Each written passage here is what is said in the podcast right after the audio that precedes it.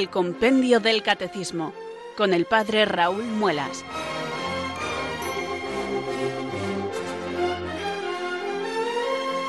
Muy buenas tardes, queridos oyentes de Radio María. Son las 4, las 3 en Canarias. Aquí comienza una nueva edición del programa El Compendio del Catecismo de la Iglesia Católica.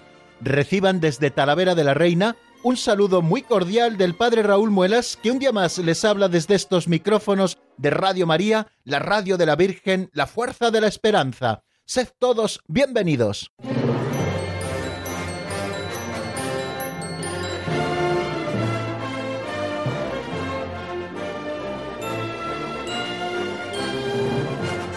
Los sacramentos de la Iglesia nos acompañan, queridos amigos, durante toda nuestra vida y están vinculados a momentos especiales de nuestra vida cristiana. El bautismo al comienzo de la misma, la confirmación en el crecimiento, el sacramento de la Eucaristía que nos alimenta en este camino hacia el cielo y así todos los demás sacramentos. Bueno, pues en estos temas estamos y estos temas estamos repasando en estos días en que el compendio del catecismo nos los está ofreciendo a partir de esa segunda sección en la que estamos estudiando o vamos a empezar a estudiar los siete sacramentos de la Iglesia y lo vamos a hacer además agrupados tal y como el compendio del catecismo nos propone. Primero hablaremos de los sacramentos de la iniciación cristiana, el bautismo, la confirmación y la Eucaristía. Después hablaremos de los sacramentos de la curación, que son la penitencia y la unción de los enfermos. Y por último hablaremos de los sacramentos al servicio de la comunión y de la misión, que son el orden sacerdotal y el matrimonio. Como nos dice el número 250 que ya estuvimos repasando en el día de ayer, estos sacramentos están vinculados a momentos importantes de la vida cristiana y todos ellos están ordenados a la Eucaristía, porque la Eucaristía, queridos amigos, no lo olvidemos, no solamente nos da la gracia, sino que también nos ofrece porque contiene al propio autor de la gracia, Jesucristo nuestro Señor.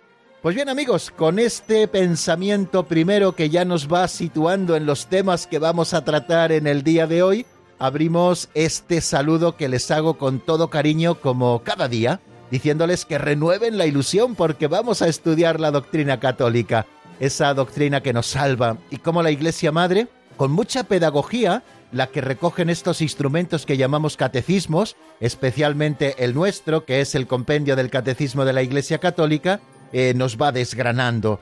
Nos desgrana número a número, pregunta y respuesta una tras otra, y así vamos viendo todo el arco de la doctrina católica y de esta manera vamos descubriendo a Dios, a ese Dios que se ha revelado y que se ha revelado plenamente en Jesucristo y que además nos ha enviado al Espíritu Santo el Señor para que nos lleve hasta la verdad plena. Por eso cada día nosotros eh, no solamente nos asomamos a estos números de la doctrina, sino que también al comienzo tenemos un ratito de oración, una oración sencilla, una oración que siempre es la misma, pero que cada día la redescubrimos de nuevo en la que invocamos al Espíritu Santo, para que venga sobre nosotros, para que nos ilumine con su luz, para que nos fortalezca con su gracia y nosotros podamos conocer mucho mejor el misterio de Dios la esencia de Dios que Él mismo ha revelado y también su plan de salvación para todos nosotros. Dios no solamente nos ha dicho cómo es Él, sino lo que quiere de nosotros, que quiere que seamos salvos, que vivamos para Él felices por toda la eternidad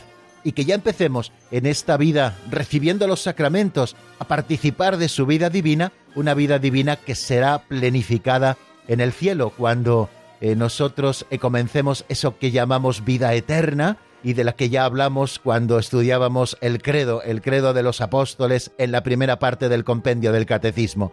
Ya estamos en la segunda parte, pero si se dan cuenta, siempre hacemos constantes referencias a momentos claves que hemos estudiado en el credo, puesto que si lo hemos hecho bien, las ideas luminosas del credo eh, vienen constantemente a nosotros, dándonos explicación también, en este caso, de la celebración de los misterios cristianos. Bueno, pues eh, sabiendo que el Espíritu Santo viene sobre aquellos que lo invocan con fe, con esperanza y con caridad, nosotros hoy también hacemos esta oración. Ven Espíritu Santo, llena los corazones de tus fieles y enciende en ellos el fuego de tu amor. Envía, Señor, tu Espíritu que renueve la faz de la tierra. Oh Dios, que llenaste los corazones de tus fieles con la luz del Espíritu Santo, concédenos que guiados por el mismo Espíritu, sintamos con rectitud y gocemos siempre de tu consuelo. Por Jesucristo nuestro Señor. Amén.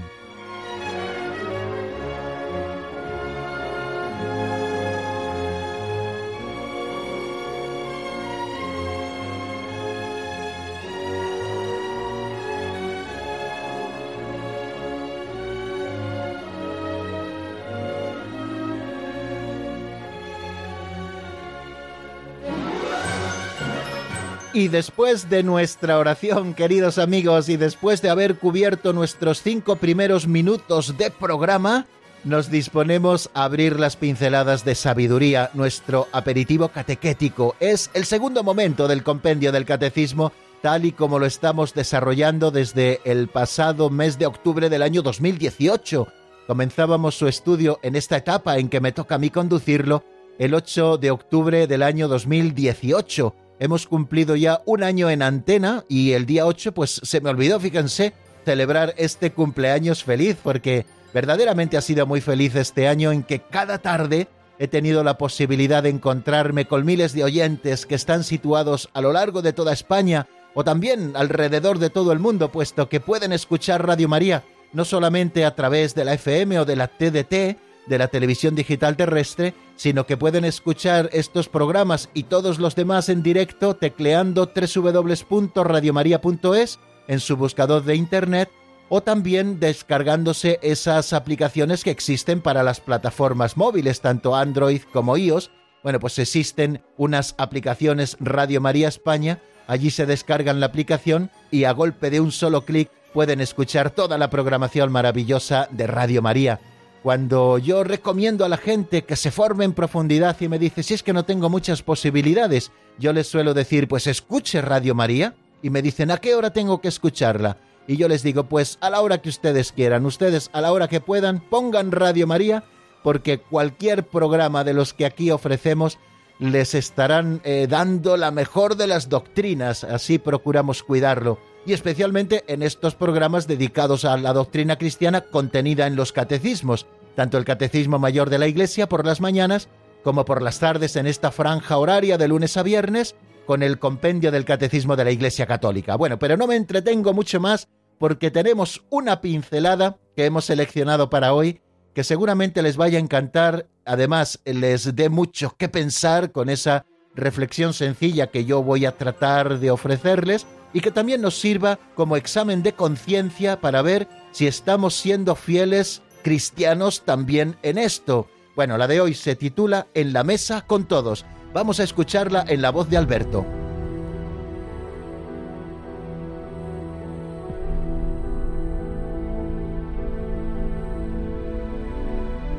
En la mesa con todos.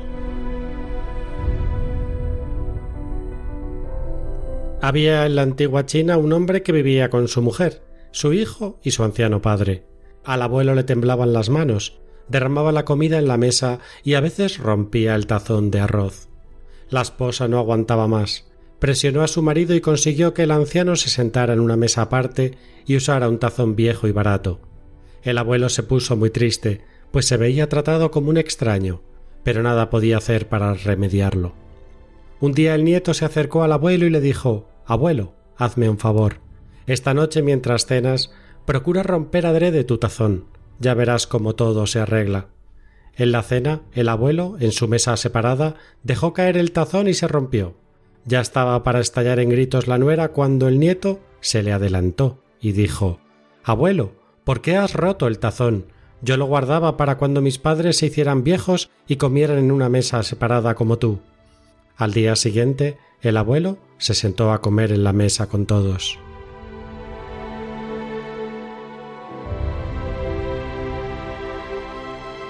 Yo no sé por qué, queridos amigos, cuando he leído esta pincelada, a mi cabeza ha venido una película que vi hace muchos años, una película preciosa y también muy divertida, del gran Paco Martínez Soria, que se titula La ciudad no es para mí. No sé si recuerdan el argumento pero el argumento es algo parecido a lo que hemos leído en esta pincelada en la mesa con todos. Bueno, pues el argumento de aquella película, La ciudad no es para mí, era un señor de pueblo que decide un día ir a la gran ciudad a visitar a sus hijos. él había hecho un gran esfuerzo para dar estudios a sus hijos, sus hijos se habían establecido en la capital, era gente aparentemente respetable porque había hecho carreras, había hecho dinero.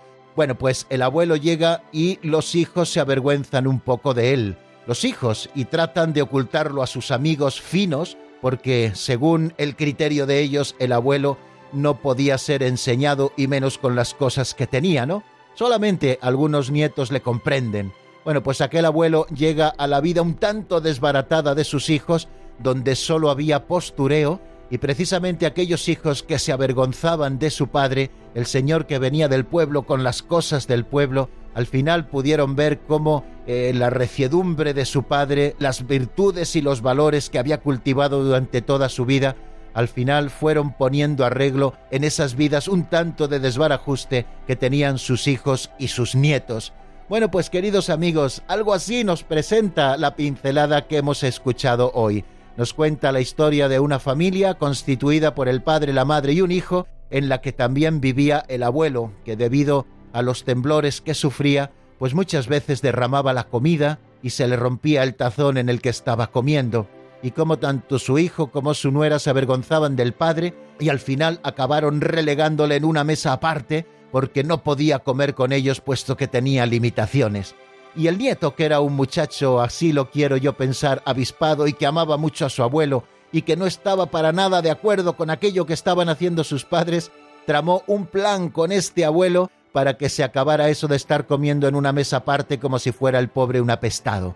Le dijo, mañana rompe aposta el tazón, que ya daré yo la respuesta que tenga que dar. Y cuando el abuelo rompió el tazón, al chico solo se le ocurrió decir, abuelo, ¿por qué has roto el tazón? Lo estaba guardando yo para mis padres para cuando llegasen al momento de su vejez. Los padres cayeron en la cuenta de que lo estaban haciendo mal y volvieron a integrar al abuelo en su propia mesa. Podíamos decir muchas cosas, queridos amigos, a propósito de esta pincelada que hoy hemos escuchado, una de ellas es unas recomendaciones que ahora cito de memoria porque no las tengo delante, que ya compartimos en algún momento en estas mismas pinceladas del Papa Francisco sobre las personas mayores, sobre los ancianos. Eh, una sociedad que arrincona, que no tiene en cuenta a sus ancianos, es una sociedad que no tiene futuro porque no sabe apoyarse ni en el pasado, en la experiencia maravillosa que tienen los abuelos, ni en el presente porque la pueden aportar en este momento aunque tengan muchas limitaciones que va imponiendo la edad y que a veces imponen las enfermedades. ¿Qué es eso de avergonzarnos, queridos amigos, de los que no están con las capacidades plenas como nosotros? ¿Qué es eso de relegarles fuera de la casa? ¿Qué es eso de no estar cercanos a ellos? ¿Qué es eso de no tenerles en cuenta? ¿Qué es eso de hacerles sentir mal? El Papa entonces nos lo decía con unas palabras preciosas y también unas palabras muy serias, una sociedad que no sabe cuidar a sus mayores es una sociedad que no tiene futuro. Y así se lo hizo saber de una manera muy sencilla aquel chaval chino a sus padres cuando tenían relegado a su abuelo en una mesa aparte porque se avergonzaban de él y porque no era capaz de contener muchas veces la sopa o el arroz en sus palillos o la sopa en la cuchara y lo derramaba y a veces incluso se le caía el propio tazón. Son limitaciones de los años vividos pero no por eso, queridos amigos, tenemos que hacerles sentir mal, no por eso tenemos que relegarles aparte, no por eso no tenemos que contar con su experiencia, que es un tesoro de vida para todos. Y luego tenemos que pensar también en aquello que dice el chaval, oye, que donde están ellos, un día vas a estar tú también. Y como nos dice el Señor en el Evangelio, y estas son palabras del mismo Jesucristo, tratad a los demás como queréis que ellos os traten, si estamos tratando mal a nuestros mayores, ¿qué harán con nosotros cuando seamos mayores? Pues nos mereceremos que hagan lo mismo. Así que, queridos amigos, ahora que todavía estamos a tiempo, pues vamos a intentar eh, solucionar esos problemas que podamos tener. Vamos a agradecer a Dios que muchas veces el que nuestros padres no tengan la cultura que tenemos nosotros se ha debido a que han trabajado mucho para que nosotros podamos tenerla y menos relegarles y más estar agradecidos porque a nuestros mayores se lo debemos todo, les debemos la vida, les debemos la educación, les debemos muchos de los valores que nos han transmitido y sobre todo a muchísimos de ellos les debemos nuestra fe católica que han sabido transmitírnosla en el seno de nuestra familia. Poco hemos aprendido si no hemos aprendido la principal virtud que es la caridad dice un maestro de la ley a Jesús en el Evangelio, ¿cuál es el mandamiento principal de la ley? Y Jesús dice, el mandamiento principal de la ley es amar a Dios sobre todas las cosas y al prójimo como a ti mismo. ¿Y quién es mi prójimo? Pues aquel con el que tenemos que practicar la misericordia, si recordamos también la parábola del buen samaritano. Y tenemos que empezar por practicar la misericordia con aquellos que están más cerca de nosotros y que más necesidad tienen de nosotros, y quizá los más necesitados de nuestra sociedad, junto con aquellos que padecen enfermedad, son nuestros ancianos, nuestros abuelos, a los que tenemos que querer y estar agradecidos de todo corazón.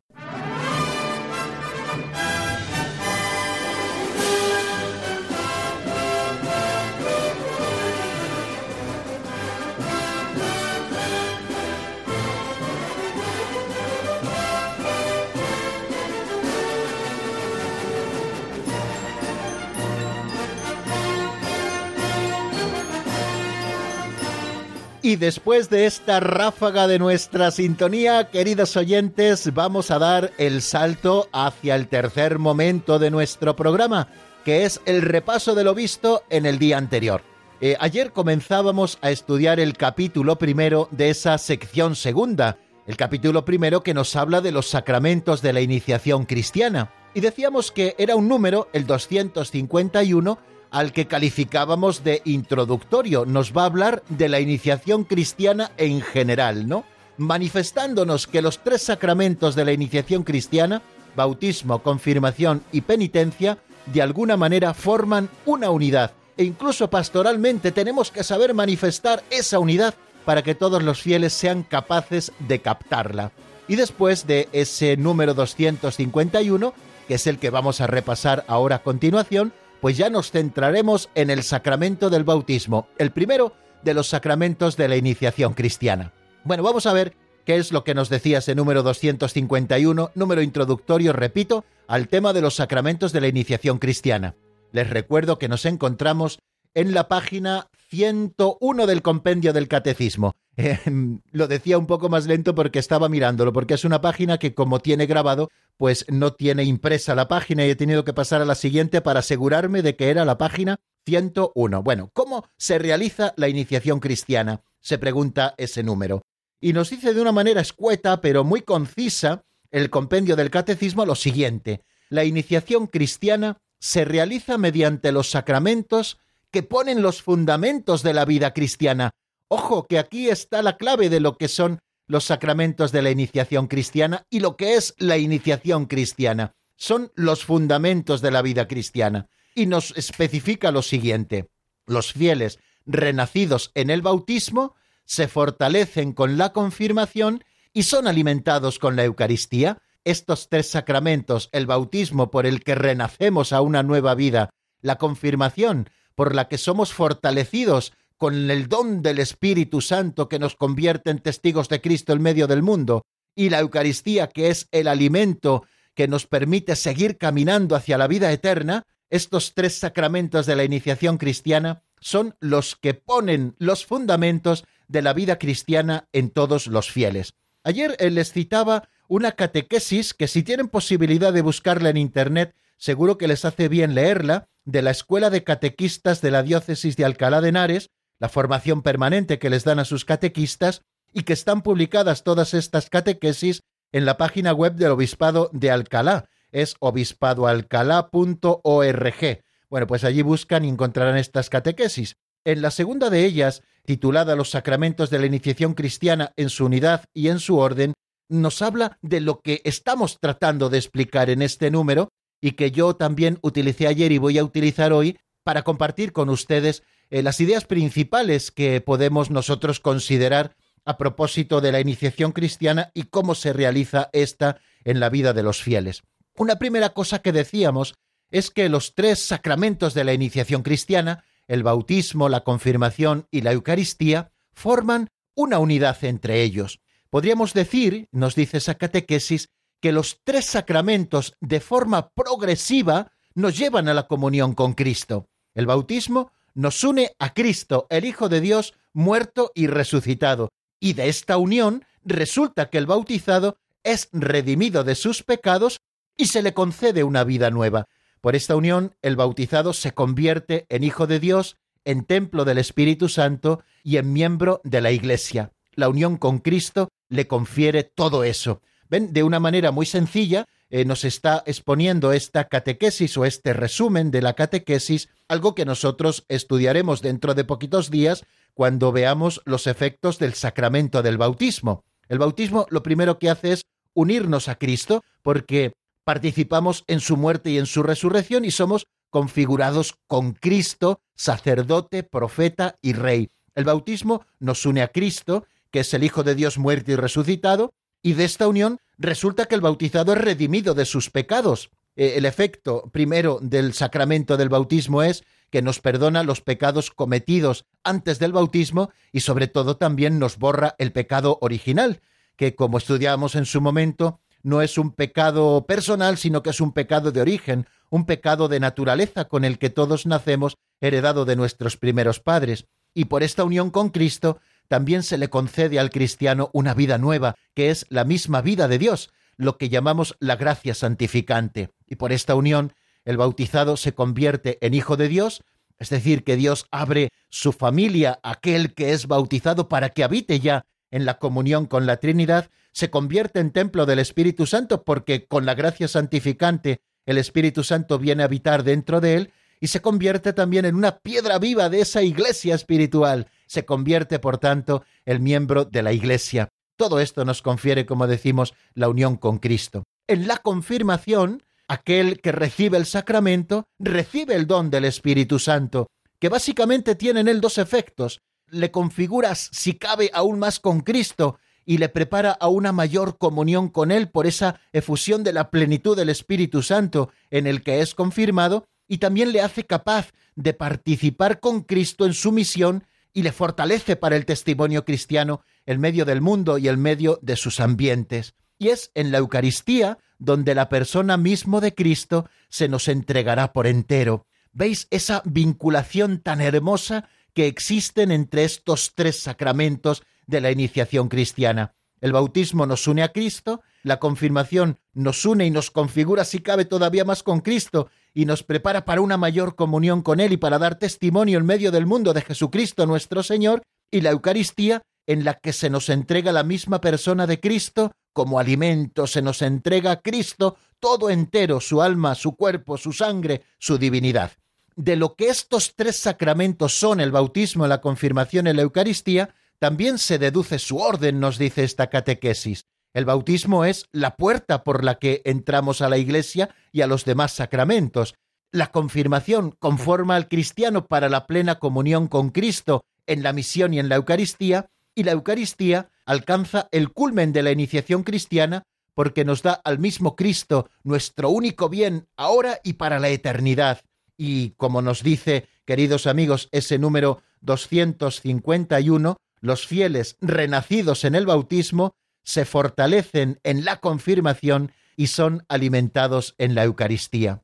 Ayer citábamos unas palabras del Papa Benedicto XVI en la exhortación poxinodal Sacramentum Caritatis en el número 17, unas palabras que yo creo que nos dan mucha luz para que podamos comprender bien esta unidad que existe entre estos tres sacramentos a los que nos vamos a dedicar en las próximas semanas. Dice así el Papa Benedicto, puesto que la Eucaristía es verdaderamente fuente y culmen de la vida y de la misión de la Iglesia, el camino de iniciación cristiana tiene como punto de referencia la posibilidad de acceder a este sacramento. A este respecto, como han dicho los padres sinodales, hemos de preguntarnos si en nuestras comunidades cristianas se percibe de manera suficiente el estrecho vínculo que hay entre el bautismo, la confirmación y la Eucaristía. En efecto, nunca debemos olvidar que somos bautizados y confirmados en orden a la Eucaristía. Esto requiere el esfuerzo de favorecer en la acción pastoral una comprensión más unitaria del proceso de iniciación cristiana.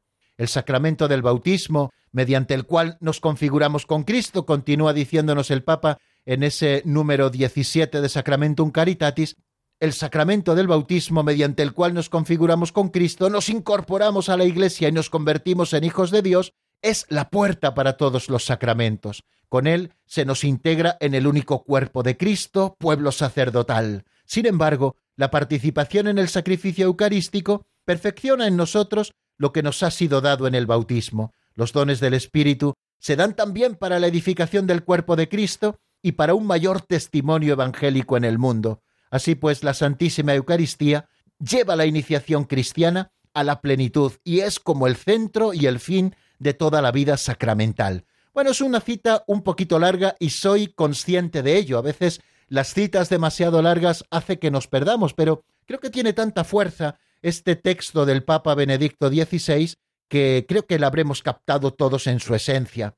Nos habla de varias cosas. En primer lugar, del vínculo que existen entre esos tres sacramentos de la iniciación cristiana, y ese vínculo es que forman una unidad, y esto tenemos que tenerlo a la vista siempre. Después también nos habla de su orden. Todos estos sacramentos que conforman la iniciación cristiana, el bautismo y la confirmación, están ordenados hacia la Eucaristía, que viene a perfeccionar de alguna manera lo que recibimos en el bautismo y lo que recibimos también en la confirmación. Por lo tanto, la Eucaristía es vista como la plenitud, como el fin de todos los sacramentos, de toda la vida sacramental y, en definitiva, el fin de toda la vida cristiana. Hemos dicho que es la fuente y la cumbre de la vida de la Iglesia, pues eso es la Eucaristía. Y además el Papa eh, nos dice que tenemos que hacer un esfuerzo en los que somos pastores de la Iglesia o los que somos agentes de la pastoral, para que en la acción pastoral esta realidad teológica de la unidad que existen entre estos tres sacramentos sea perceptible. Se ha de percibir en nuestra acción pastoral en cómo ordenamos la catequesis y en cómo ordenamos la celebración de los sacramentos, para que quede de manifiesta esa unidad intrínseca de los tres sacramentos y que la celebración eucarística es la plenitud del bautismo y de la confirmación.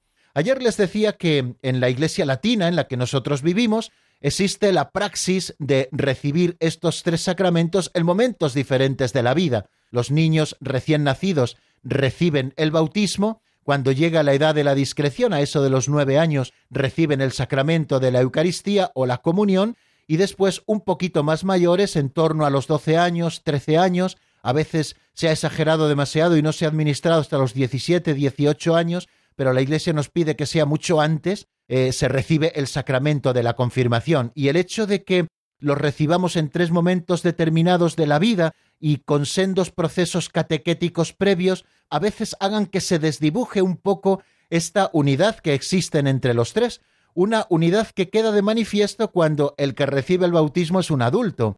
Ya saben que cuando un adulto recibe el bautismo después de un proceso catequético, cuando ha sido inscrito en el orden de los catecúmenos y ha seguido todo ese proceso catequético eh, que la Iglesia ofrece a aquel que va a ser regenerado por el agua y el Espíritu Santo en el bautismo, bueno, pues cuando es un adulto el que recibe el bautismo, en la misma celebración, presidida siempre por el obispo o también por aquel delegado que el obispo dispone, pues en esa misma celebración se reciben los tres sacramentos de la iniciación cristiana. Primero, el catecúmeno es bautizado, después es confirmado y por último recibe la comunión en este orden, no manifestando cómo la Eucaristía es el fin, la plenitud, la cumbre de todos los sacramentos y en especial de estos sacramentos de la iniciación cristiana. Bueno, pues no perdamos de vista, queridos amigos, que es en definitiva lo que quiere decirnos este número del catecismo, esa unidad que existen entre estos tres sacramentos que vamos a empezar a estudiar. Nos detenemos un momentito en la palabra y les ofrezco una canción interpretada por la comunidad Espíritu Santo de Bogotá, un tema que se titula Semilla. Espero que les guste y enseguida estamos nuevamente juntos.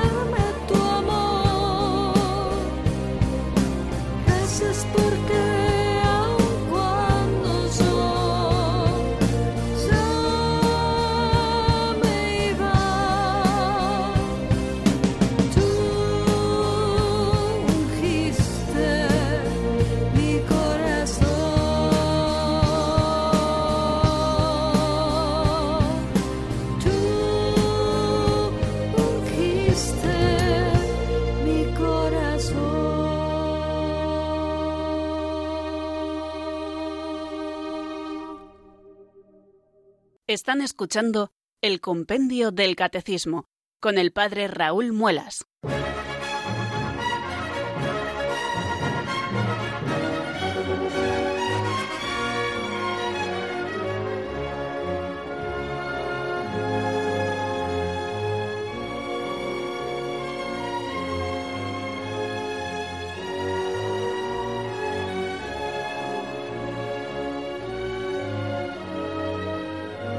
Continuamos, queridos amigos, en la sintonía de Radio María. Estamos en el compendio del Catecismo y aprovecho para saludar nuevamente a aquellos oyentes que se han ido incorporando a nuestra sintonía en los últimos minutos, una vez que ya hubo comenzado el programa. Recordarles que vamos a empezar a estudiar ahora el sacramento del bautismo y sin perder más tiempo, nos encontramos ya con este número 252 que se pregunta con qué nombres se conoce el primer sacramento de la iniciación. Nos va a hablar del bautismo, con qué nombres se conoce al primer sacramento de la iniciación. Vamos a escuchar lo que nos dice el compendio en la voz de Marta Jara.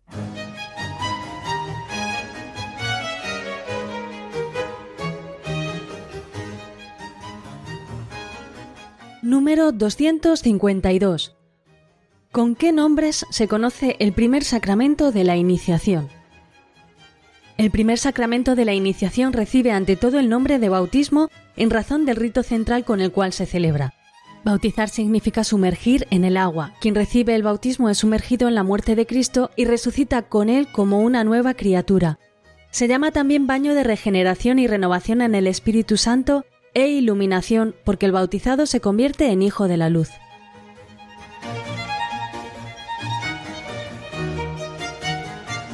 Bien, pues como no podía ser de otra manera, vamos a empezar a estudiar el bautismo acercándonos al nombre con el que nos referimos a este sacramento primero de la iniciación cristiana.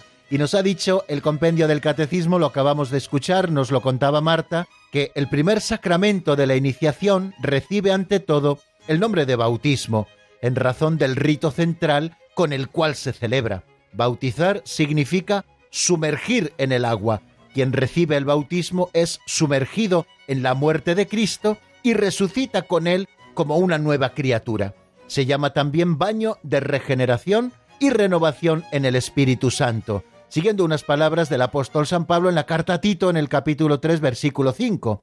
Y se le llama también iluminación, porque el bautizado se convierte en hijo de la luz. En este caso, el compendio nos cita una frase de la carta a los Efesios en el capítulo 5, versículo 8. Bueno, pues esto es eh, la explicación que nos da el compendio del catecismo a propósito de con qué nombre se conoce al primer sacramento de la iniciación. En primer lugar, con el nombre de bautismo, también se le conoce con el nombre de baño de regeneración y renovación en el Espíritu Santo, y también se conoce a este sacramento con el nombre de iluminación, porque nos convertimos cuando lo recibimos en hijos de la luz. Bueno, estamos hablando del santo bautismo, el primero de los sacramentos.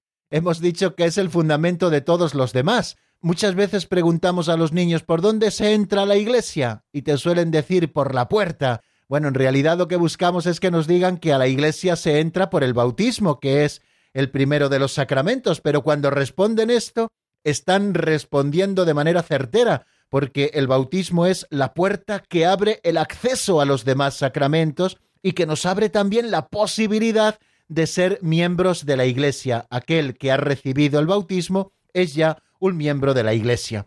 El concilio de Florencia es el que nos dice cuáles son los principales efectos del bautismo, que ya hemos citado también antes en el repaso. Somos liberados del pecado y regenerados como hijos de Dios, llegamos a ser miembros de Cristo y somos incorporados a la Iglesia y hechos partícipes de su misión. Por lo tanto, el bautismo, como decía el catecismo romano, al que hemos citado ese catecismo tan antiguo en la Iglesia, es el sacramento del nuevo nacimiento por el agua y la palabra. Bueno, pues lo primero que nos invita el compendio del catecismo al empezar a hablar del bautismo, como les he dicho, es que nos fijemos en el nombre. Este sacramento recibe principalmente el nombre de bautismo en razón del carácter del rito central mediante el que se celebra. Bautizar, nos dice el Catecismo Mayor, que viene de baptisein en griego, significa sumergir, introducir dentro del agua. La inmersión en el agua simboliza ese acto de sepultar al catecúmeno en la muerte de Cristo, de donde sale por la resurrección con él como una nueva criatura. Bien, el nombre que recibe este sacramento primero es principalmente el de bautismo. Y es que la palabra bautizar en griego significa sumergir y que nos está haciendo referencia al rito central del bautismo. Nosotros repasábamos cuál es la liturgia propia del bautismo, creo que lo hacíamos ayer o antes de ayer, porque ya voy perdiendo la noción del tiempo, ¿no? Pero repasábamos cuál es el esquema de la celebración del bautismo. Decíamos que primero como introducción hay un rito de acogida que se suele celebrar en el pórtico de la iglesia, fuera de ella, en el que se pregunta a los padres el nombre del bautizado para podernos ya dirigir a él por su nombre y también se les dice a los padres en el caso de un niño pequeño si saben que se comprometen a educarlo en la fe para que ese niño guardando los mandamientos de Dios ame al Señor y al prójimo como Cristo nos enseña en el Evangelio. Los padres responden sí, lo sabemos, porque si no están dispuestos a esa educación cristiana de su hijo, la Iglesia no podría bautizarlo hasta que no fuese mayor. Después hay una segunda parte, que es la liturgia de la palabra, en la que leemos algunos textos de la palabra de Dios y que culmina con la lectura del Evangelio y la homilía del sacerdote o del diácono, del obispo que preside el bautismo, y después ya viene propiamente eh, la liturgia propia del sacramento del bautismo, ¿no? En la que hay varias partes se comienza primero con las letanías de los santos, en la que invocamos a la familia del cielo, que también forman parte de la Iglesia. Después se hace esa oración de exorcismo, pidiéndole al Señor que proteja al niño de todo mal. Después se le hace la primera unción con el óleo de los catecúmenos en el pecho. A continuación se bendice el agua con el que va a ser bautizada esa criatura. Y a continuación de bendecir ese agua, se pide que los padres y padrinos hagan profesión de su fe y renuncien a Satanás, a sus pompas, a sus obras y a sus seducciones. Hacen profesión de la fe de la Iglesia en la que va a ser bautizado su hijo o su ahijado en el caso de los padrinos. Y después ya viene ese rito central que no puede faltar y que constituye la esencia del bautismo, que es la de bautizar al niño. Bueno, ya saben que hay dos modos principales de ejecutar esta acción del bautismo, o bien derramando tres veces agua sobre la cabeza de la criatura, o bien sumergiéndole tres veces en el agua, ¿no? Es lo que llamamos el bautismo por inmersión. Por ejemplo, en mi parroquia, en la parroquia de la Virgen del Pilar de aquí de Talavera, la pila bautismal está preparada técnicamente para poder ser llenada y que los niños puedan ser también bautizados por inmersión. Bien, pues ese rito central es lo que viene a dar nombre, queridos amigos, a este primer sacramento de la iniciación cristiana, que es el de bautismo. Y bautizar en griego, recuerden, significa sumergir, introducir dentro del agua. Y esa inmersión en el agua simboliza que el que recibe el bautismo es sepultado con Cristo en su muerte para ser luego resucitado con él como una nueva criatura cuando sale de las aguas. Bueno, este es el nombre principal, el de bautismo. Recuerden que significa sumergir, introducir dentro del agua.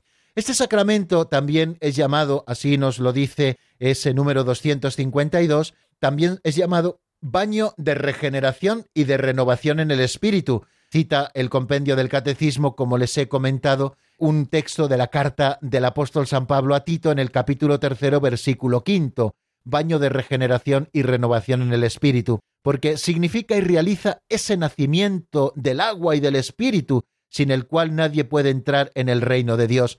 Si no nacéis del agua y del espíritu, le dice el Señor a Nicodemo, quien no nace del agua y del espíritu no puede entrar en el reino de Dios. Si quieren pueden leer el texto completo, yo no me voy a detener en el capítulo tercero de San Juan, versículo cinco está esta frase, pero pueden leer todo el capítulo tercero de San Juan, especialmente ese encuentro de Jesús con Nicodemo. Y ahora que viene el fin de semana y tendrán algún ratito, pues puede ser también motivo de su oración y de su reflexión.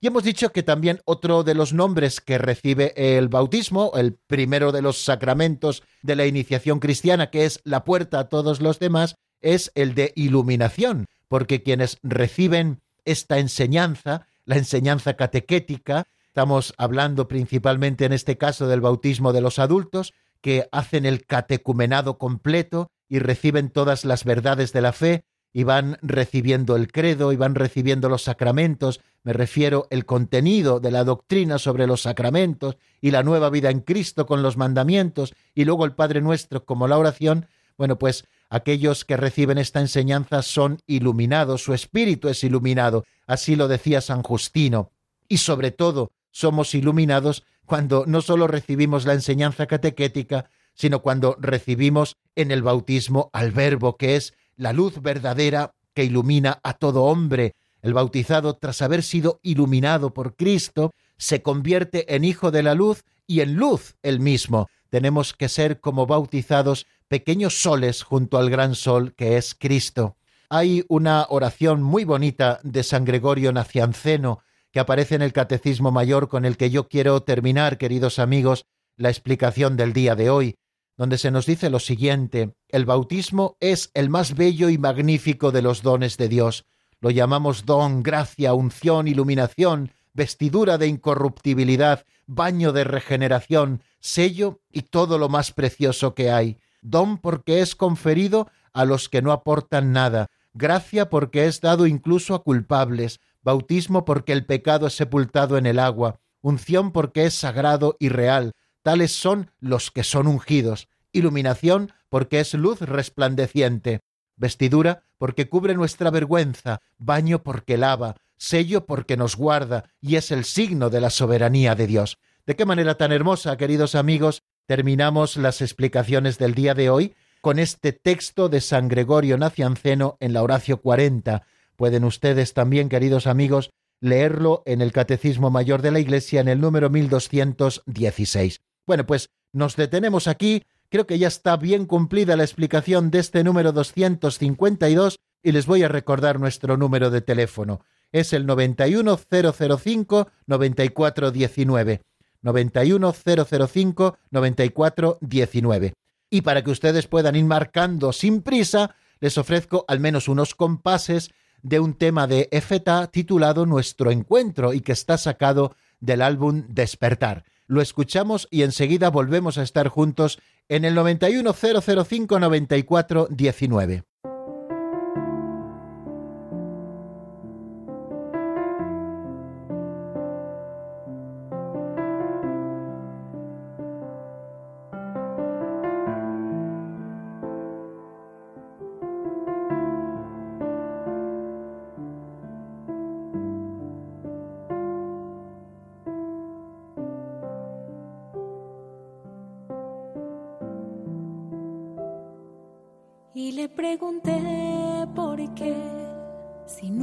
presté atención, si siempre me alejé de él, porque hoy toca mi interior, ¿por qué te has fijado en mí? Si siempre tu voz ignoré, si nunca tu amor conocí, de tu presencia me burlé. Estoy lejos,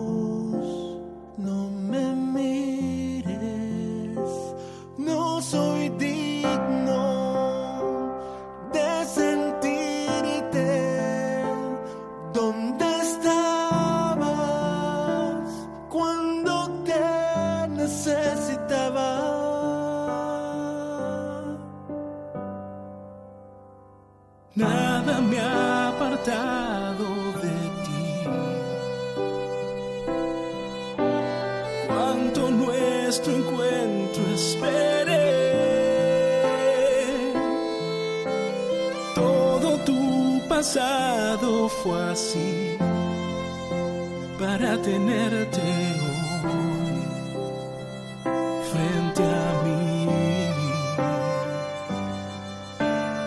En mi cruz cargué tu dolor. En mí puedes ya descansar.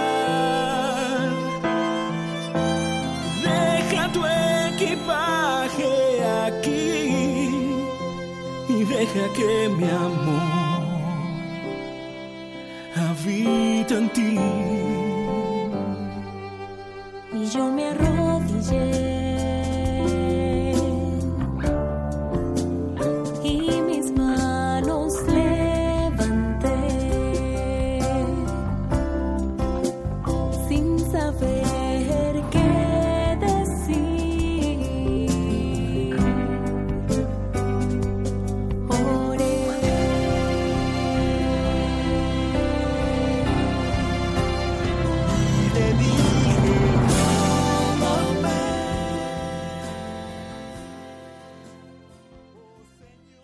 Están escuchando el Compendio del Catecismo con el Padre Raúl Muelas.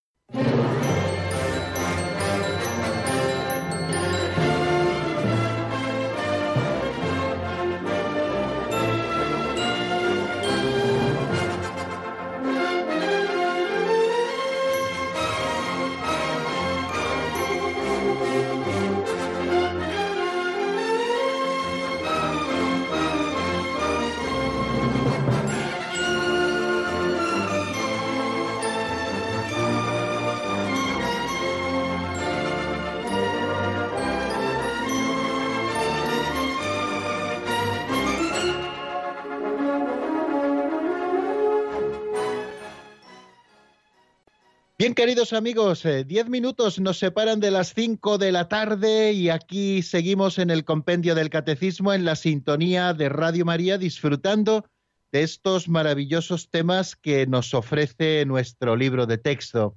Estamos estudiando el primero de los sacramentos de la iniciación cristiana, que es el bautismo, y nos hemos acercado eh, precisamente a comprender mejor lo que es el bautismo, en primer lugar desde esos nombres que recibe. En primer lugar, el de bautismo, que viene del verbo baptisein en griego, que significa sumergir y que pone de manifiesto ese rito central eh, que, aparece brillando en el propio rito del bautismo y que es el fundamental de todos, ¿no? Es sumergirnos en las aguas, simbolizando nuestra muerte con Cristo y también simbolizando con la salida de las aguas eh, la resurrección. La resurrección. Hemos resucitado con Cristo a una vida nueva, la vida de los hijos de Dios. Yo les recomiendo, y quizá este fin de semana pueda ser un buen momento para ello, ahora que tenemos muchas posibilidades en la mano eh, a través de, Internet, que puedan echarle un vistazo al rito del bautismo, ese rito eh, que le he estado explicando así a grandes rasgos, eh, sobre todo las partes diferentes que el rito tiene, esas tres partes generales y especialmente luego también las partes en que se subdivide la tercera el tercero de los momentos, que es eh, propiamente la liturgia eh, em, bautismal, para que podamos comprender mucho mejor cómo es el bautismo y todo lo que el compendio del catecismo quiere ofrecernos en, estos números siguientes en los que nos va a hablar precisamente de este primero de los, de los sacramentos. Eh, posibilidades tienen muchas, basta que tecleen en el buscador que suelen utilizar de Internet pues rito del bautismo católico y allí les, les ofrecerá varias posibilidades. Yo la que tengo aquí ahora delante, el mi tablet es la que aparece publicada en la página web del Arzobispado de Madrid, archimadrid.es. Allí aparece la ceremonia del bautismo con todas sus partes y además con algunas explicaciones eh, que son catequesis mistagógicas. ¿eh? ¿no? La mistagogia es la explicación del rito Decía San Ambrosio de Milán en una de sus famosas homilías eh, que él predicaba en uno de los bautismos, le decía a los fieles, cuando acudáis a un bautizo, no miréis solo con los ojos de la cara, aprended a mirar también con los ojos de la fe, puesto que tenemos que saber descubrir debajo de todos esos ritos sensibles que constituyen la liturgia del sacramento todo lo que se nos da y que es invisible a los sentidos y que solo puede captar el alma y la fe. Nacemos a la nueva vida por la fe y por el bautismo, por eso es importante que nosotros nos acerquemos a comprender el rito del bautismo siempre desde la fe, puesto que estamos bautizados, eh, nos ayudará también a ver todos esos compromisos que adquirimos el día de nuestro bautismo que adquirieron quizá por nosotros nuestros padres eh, cuando nos presentaron a la pila bautismal y a la iglesia para que nos bautizara, y eh, compromisos que luego a lo largo de esa educación cristiana que nuestros padres nos han ido dando a lo largo del tiempo, pues, eh, pues se, han ido, se han ido cumpliendo, ojalá se hayan ido cumpliendo. Es señal de que nos hemos tomado en serio nuestro bautismo. Damos paso a una llamada que nos llega desde Zaragoza, que se encuentran en plenas fiestas, eh, y nos llama nuevamente Alberto, que ya es un amigo de nuestro programa. Alberto, buenas tardes y bienvenido. Gracias, padre. Me alegro que me tenga consejo conmigo. Para mí usted también lo es. Mire, quería hacerle una pregunta a propósito de esto de los sacramentos. Un sacerdote, un obispo que esté legitimado puede poner, eh, bueno, suspendido ¿Puede, puede dar sacramentos? Sí, bueno, eh, depende de lo que entendamos por deslegitimación. Es decir, eh, cualquier ministro sagrado que, que haya recibido alguna censura que le prive de la celebración de los sacramentos no debe eh, administrar los sacramentos. Da lo mismo que sea un diácono, que sea un presbítero, que sea un obispo, ¿no? Entonces, eh, si se trata, por ejemplo, de una excomunión eh, en, la cual se le priva de la administración de los sacramentos, excepto en peligro de muerte, que se levantan todas las censuras, pues eh, no debe administrar los sacramentos. Pero si los administra, porque es un obispo o un sacerdote válidamente ordenado, sí serían válidos los sacramentos, no serían lícitos, porque eh, tiene una pena impuesta por la Iglesia que le privaría del ejercicio de su ministerio. pero si se trata de otro tipo de deslegitimaciones, eh, pues a veces, a veces sí puede administrar también los sacramentos, ¿no? Por ejemplo, un sacerdote pues al que se le impone una pena canónica, pero que no trae consigo eh, el, ejercicio de su ministerio. Bueno, pues a lo mejor en un sitio determinado no puede administrarlos, pero en otro sitio eh, sí podría administrar esos sacramentos o hacerlo privadamente. Todo depende un poco de, esa palabra, como, como usted nos decía, Alberto, de deslegitimación, ¿no? ¿A qué nos referimos exactamente técnicamente, jurídicamente con ella? Bueno, espero haber dado respuesta, al menos mm, así en general, a esta pregunta que nos hacía nuestro amigo Alberto desde Zaragoza, al que le deseamos una feliz fiesta del Pilar mañana, a él y a todos los zaragozanos y a todos los aragoneses y a todos los españoles que queremos tantísimo a la Virgen del Pilar. Y así vamos a terminar, queridos oyentes, nuestro programa de hoy. Mm, les eh, voy avanzando de que el próximo lunes seguramente no pueda estar con ustedes y en esta franja horaria no sonará mi voz ni sonará tampoco la sintonía del programa. Eh, no es que pase nada, simplemente es que otras ocupaciones me van a impedir eh, estar con ustedes, pero el martes puntualísimamente, cuando den las cuatro de la tarde, si Dios quiere, aquí estaremos abriendo de nuevo el compendio del catecismo y compartiendo con ustedes la doctrina católica.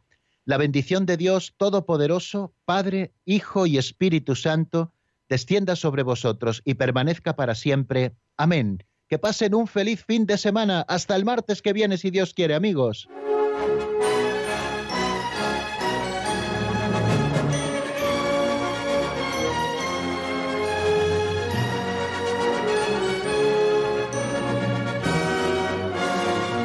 El Compendio del Catecismo con el Padre Raúl Muelas.